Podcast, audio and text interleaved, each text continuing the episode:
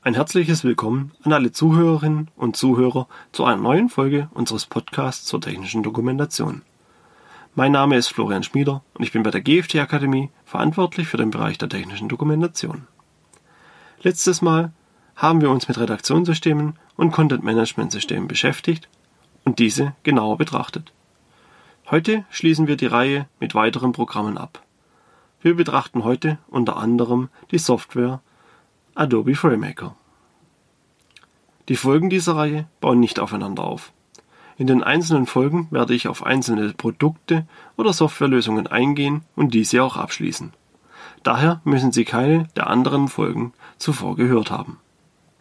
Mir ist jedoch wichtig zu betonen, dass die Folgen meine persönliche Meinung zur jeweiligen Software widerspiegeln, die meist auf meiner jahrelangen Erfahrung basiert.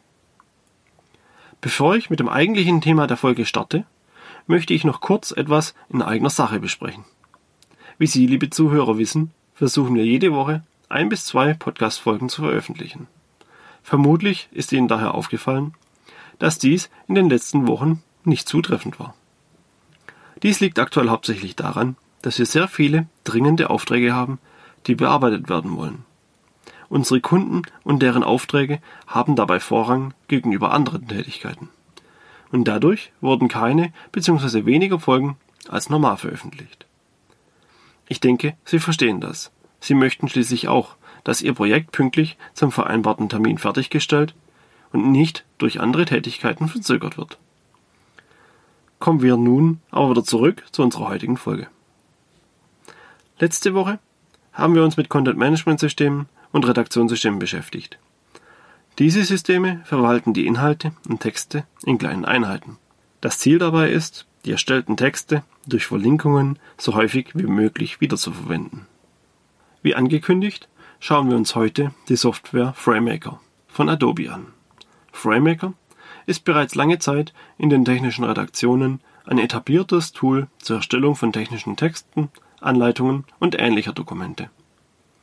Es wurde Anfang der 90er Jahre entwickelt und war von Anfang an auf die Zielgruppe der technischen Redakteure ausgerichtet.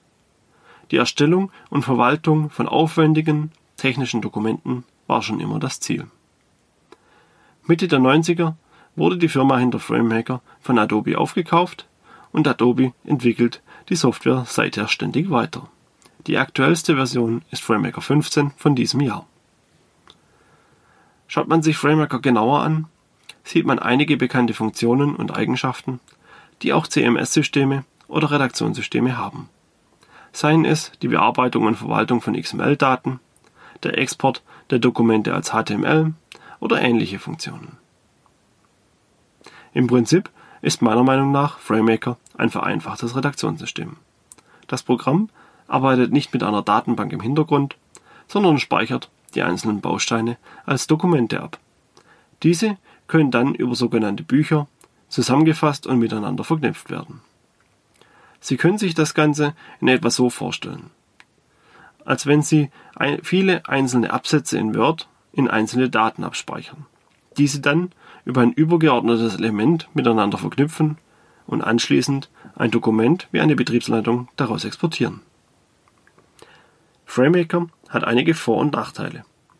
Als Vorteil sehe ich die Funktionsmöglichkeiten und die weite Verbreitung von FrameMaker an. FrameMaker ist eine am Markt seit langem etablierte Software, die es auch vermutlich noch in 10 bis 20 Jahren geben wird. Hier haben Sie kein Risiko, dass das Programm und dessen Entwicklung eingestellt wird. Der Funktions- und Gestaltungsumfang von FrameMaker ist wie bereits erwähnt gigantisch und lässt so gut wie keine Wünsche offen. Auch aktuelle Themen und Entwicklungen wie zuletzt DITA, das ist ein Dokumentenformat auf XML-Basis, werden zeitnah in die Entwicklung einbezogen und umgesetzt. So ist man immer aktuell. Dieser Vorteil muss ich aber leider auch als Nachteil gewichten. Denn dieser Funktionsumfang erfordert einen hohen Lernaufwand der Benutzer. Und dieser ist erforderlich, um FrameMaker zu beherrschen und keine Fehler zu produzieren. Etwas, was ich zu Beginn meiner eigenen Karriere selbst schmerzlich lernen durfte da in meinen Dokumenten Texte verschwanden oder verschoben wurden und meine Anleitungen entsprechend viele Korrekturläufe benötigten. Dies ist auch der Grund, warum der ursprüngliche Entwickler von Adobe aufgekauft wurde. Der ursprüngliche Entwickler portierte FrameMaker auf Windows und versuchte so auch Privatanwender als Kunden zu gewinnen. Dies scheiterte aufgrund des komplexen und lernintensiven Programmes, weshalb die Firma schlussendlich aufgekauft wurde. Die anderen Nachteile sind weniger schwer, aber ich empfinde diese als wichtig und nennenswert, da ich nicht verstehe, warum diese so sind. Zum einen hatte FrameMaker lange Zeit Probleme mit einzelnen besonderen Sprachen. Sprachen wie Griechisch oder Russisch können in FrameMaker erst seit etwa 2007 ohne Probleme dargestellt werden. Davor war es einfach nicht möglich, diese Sprachen darzustellen. Und erst seit 2015 können linksläufige Sprachen wie Arabisch oder Farsi dargestellt werden. In solchen Entwicklungen hängt die Software etwas hinterher. Auch die Schnittstellen möchte ich an dieser Stelle erwähnen. Sollen FrameMaker-Daten übersetzt werden, müssen diese erst in ein anderes FrameMaker-Format konvertiert werden. Normale FrameMaker-Daten können nicht von Translation Memory Tools wie Trados geöffnet und verarbeitet werden.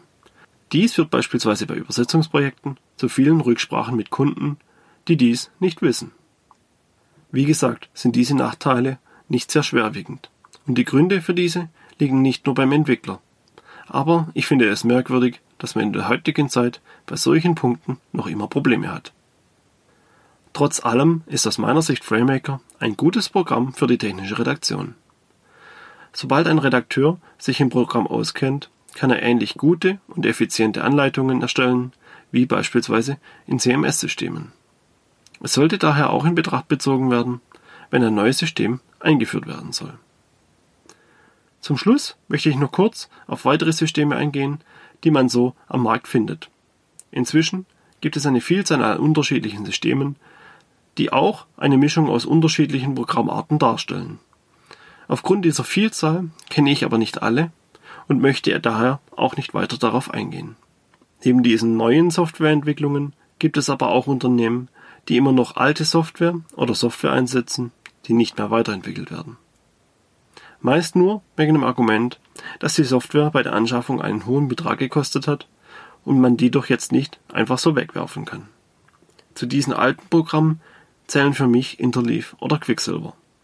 Diese Programme sind in ihren aktuellsten Versionen bereits mehrere Jahre alt und meiner Meinung nach völlig veraltet und den Anforderungen der heutigen technischen Redaktion nicht mehr gewachsen. Daher rate ich von diesen Programmen ab. Prinzipiell kann ich jedoch auf jeden Fall empfehlen, dass Sie nach Möglichkeit Tests oder Probeläufe der einzelnen Systeme durchführen, um die Arbeitsweise darin kennenzulernen. Viele Systemanbieter bieten dazu sogenannte Evaluierungslizenzen an mit denen Sie die einzelnen Systeme einige Zeit ausführlich testen können.